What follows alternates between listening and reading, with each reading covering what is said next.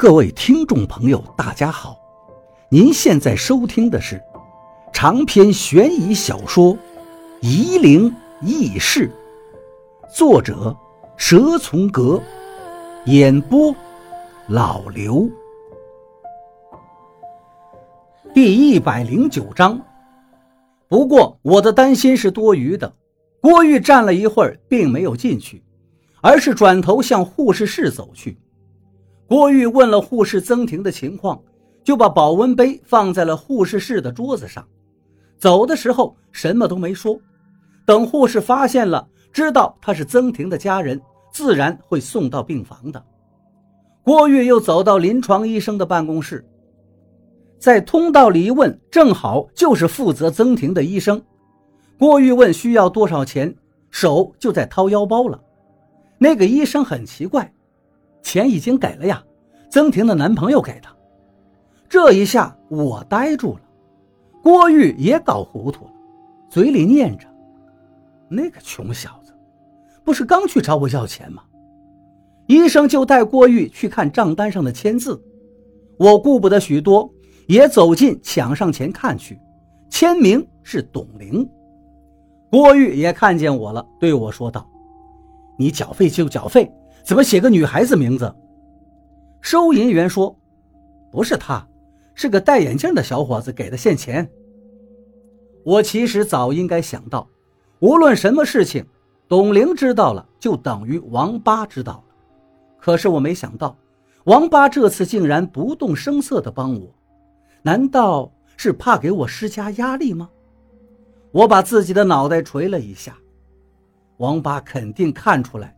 我不愿意跟他去赶尸了，所以故意背着我帮我付了钱，就是不愿意让我觉得我欠他的人情。我又来到病房，不出所料，董玲恶狠狠地对我说：“你快点挣钱去吧，我可是用我的压箱钱帮你们缴的费，你可要快点还。”我无奈地笑笑。晚上，董玲回去了，我趴在病床旁边睡。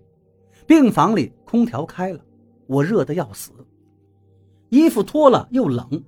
曾婷说道：“这床挤得下两个人，你睡上来吧。”我一上病床，曾婷就紧紧地把我搂住，头靠在我的胸口上，温顺无比。我从来没有感受过的温润，从腹部升起，溢满了胸腔，一时间鼻子竟酸酸的。又过了一天。曾婷的气色好些了，毕竟年轻，身体恢复得快。胃病本来就是她平时不注意饮食习惯引起的，喝酒又没得节制，比我还凶。睡了两天，又吃了几天的稀饭，鸡汤是他妈郭玉送来的，两天都是护士提进来，说他妈妈又把鸡汤忘在护士办公室了。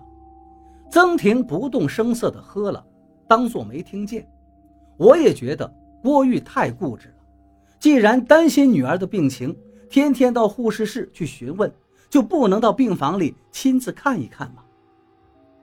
这一天终于到了，天气变得更冷，窗外的寒风刮得呼呼的。晚上九点，我对曾婷说：“我得走了，这几天就不来了。反正晚上你也不用输液，白天呢有董玲在。”你自己也注意点。走到门口，我又看了看曾婷，曾婷眼睛红红的，想说什么却欲言又止。人的冲动都是暂时的，无论我在路上如何满腔悲壮、义愤填膺，可是从麻木上下来，看着火葬场的大门，刚才的激情顿时就退却了。火葬场建在半山坡上，在黑夜里。看着是无比的阴森，在我看来，那就是个张牙舞爪的怪兽，等着我去自投罗网。山里的风比市里更猛，一下子就把我所有的衣物都刮透了，冷得我浑身哆嗦。火葬场的门房看见我了，什么话都不说，就把栅栏门开了一条缝，示意我进去。我走进去后，门房仍旧不说话。把门给关上。我顺着火葬场里面的坡道往上走，火化炉在半山腰。我心里努力不去想恐怖的事情，可是脑海里的恐惧感无论怎么努力都挥之不去。炼人炉这个建筑里好像是一个人都没有，门却开着，门里面是个长长的通道，通道尽头有点灯光。我来过火葬场，知道这通道的左边就是火化炉，通道尽头是个大厅，专门停放排队等待火化的尸体。我不敢进去，就在外面喊：“王八，王八，王坤鹏。”没人回答我，我的声音被呼啸的寒风吹得无影无踪。我想着。不能站在这儿跟傻子一样老待着呀！下了下狠心，硬着头皮走进门里。一进门，外面的寒风声音立马就消失了。通道里安静无比，却什么都看不见，只能看到尽头的那一丁点灯光。我胆战心惊的提脚向前走去。咚咚两声，身后的门突然被风吹得关上了。我连忙想回跑，拼命的去推门，可是门却怎么都推不开。我吓坏了，又推了半天才想起来，门是朝里面开合的。一拉，果然开了。可是我更害怕，这证明风是从通道里往外吹，把门给关上的。我身上抖得更厉害，腿已经是软的，一步一步往里面挪着。内心纠结无比，一面是内心的本能不要进去，不想进去；一面是催促自己快点走，快点走到通道尽头，王八在那等着我呢。我终于又狠了狠心，脚步加快了点，可是刚一走快，就撞到了一个东西上，一个坚硬的东西狠狠地顶在我的腹部，膝盖也撞上去了，一阵疼痛。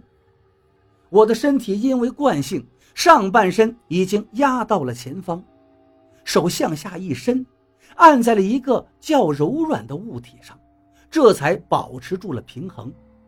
另一只手一摸索，才知道自己撞到了一个活动病床上。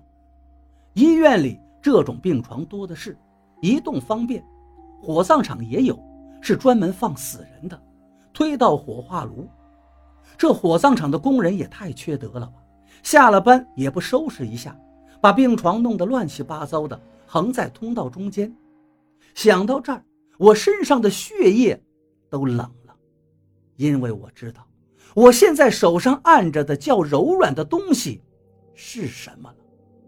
透过我手掌的触觉，我甚至能感受到尸体的躯体被我挤压着。细微的骨骼嘣嘣收缩的声音，还有肌肉反弹的轻微颤。